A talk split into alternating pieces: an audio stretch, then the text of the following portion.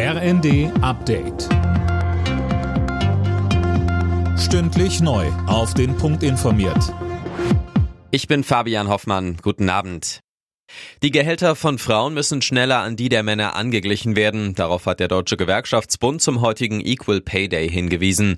DGB-Chefin Fahimi meint, wenn es in dem Tempo so weitergeht, dauert es noch 61 Jahre bis zur gleichen Bezahlung. Zu dem Thema sagt Arbeitsminister Hubertus Heil im ZDF. Wir sind vorangekommen, zum Beispiel, weil wir den Mindestlohn eingeführt und jetzt erhöht haben. Das hilft vor allen Dingen Frauen. Wir haben auch eine Brückenteilzeit geschaffen, Stichwort Teilzeit, Vollzeit. Die Ampel hat sich mehr vorgenommen, damit wir schneller werden. Und da geht es vor allen Dingen darum, dass wir mehr Tarifbindung schaffen. Da, wo ein Tarifvertrag ist, sind in der Regel die Löhne besser.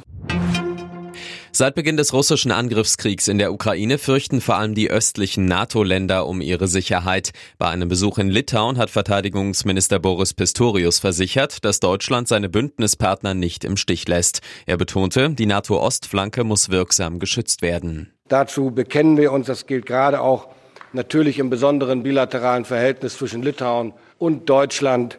Die Sicherheit Litauens ist am Ende eben auch unsere Sicherheit.